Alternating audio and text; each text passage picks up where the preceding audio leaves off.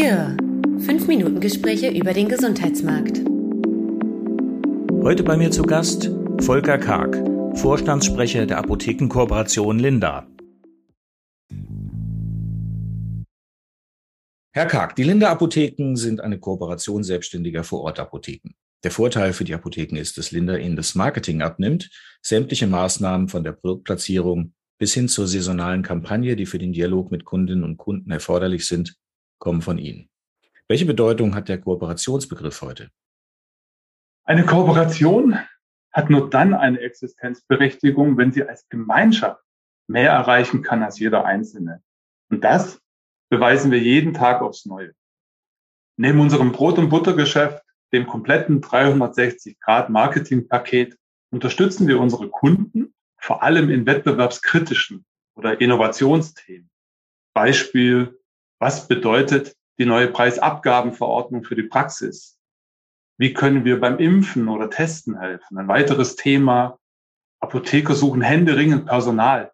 Hierfür haben wir eigens eine eigene Arbeitsgruppe eingerichtet. Nur zum Verständnis. Die Marke Linda gibt es seit 18 Jahren. Sie besitzt bei den Endkunden eine Bekanntheit von 60 Prozent. Dabei ist Linda keine Dachmarke, die lokale Marke ersetzt, sondern eine überregionale Brand, die der lokalen Apothekenmarke Rückenwind geben soll. Wir können damit Kunden in unsere Apotheken lenken, sei es über unsere Social Media Aktivitäten, linda.de und den Apothekenfinder oder durch die engen Partnerschaften mit Payback und der Gesundheitsplattform gesund.de. Die Linde-Apotheken befinden sich wie alle Vor-Ort-Apotheken im Wettbewerb mit Online-Versendern wie Doc Morris oder Shop-Apotheke, hinter denen kapitalstarke Investoren stehen. Weil diese Modelle in Deutschland verboten sind, agieren die Unternehmen aus dem grenznahen Ausland.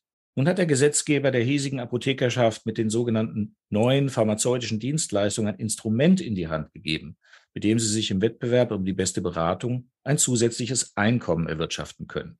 Die Kassen müssen bezahlen. Gut oder schlecht? Überfällig, wie ich meine. Allerdings unterschätzt der Gesetzgeber die aktuellen Personalprobleme in deutschen Apotheken. Wenn Sie als Apotheker zu wenig Personal haben, können Sie auch keine neuen pharmazeutischen Dienstleistungen anbieten. Es muss sich meiner Meinung nach etwas in der Vergütungsstruktur bei Apothekern, PTAs und PKAs tun. Sonst wandert qualifiziertes Personal weiter in die Industrie ab. Anders als den Vorortapotheken spielt den Versendern aus dem Ausland die Digitalisierung in die Hände. Das E-Rezept ist ja schon da, Telepharmazie ebenfalls, weitere Services werden folgen. Wie wollen Sie Ihre Mitglieder angesichts der Finanzkraft und dem Digitalisierungsgrad der Gesundheitskonzerne für diesen Kampf rüsten? Da wären wir wieder bei Ihrer ersten Frage. Kooperation ist wichtig. Wir müssen die Kräfte aller Marktakteure, die für die Interessen der stationären Apotheken in Deutschland eintreten, bündeln.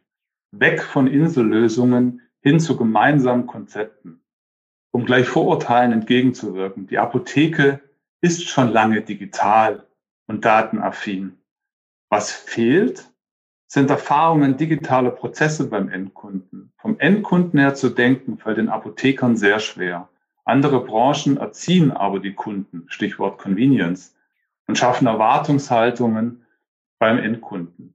Wenn diese vom Versandhandel erfüllt werden, haben wir das Nachsehen.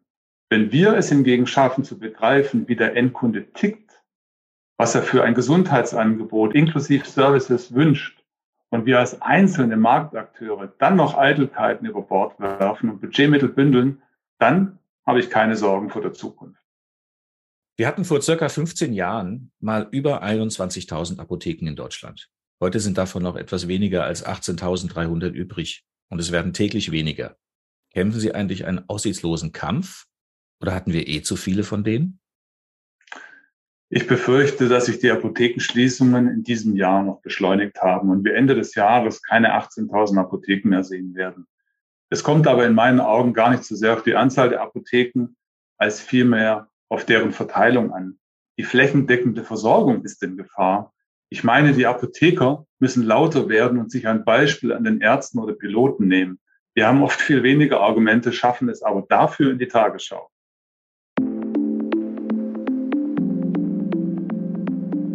Das war Cure, ein Podcast der Klenk und Hursch Kommunikationsberatung.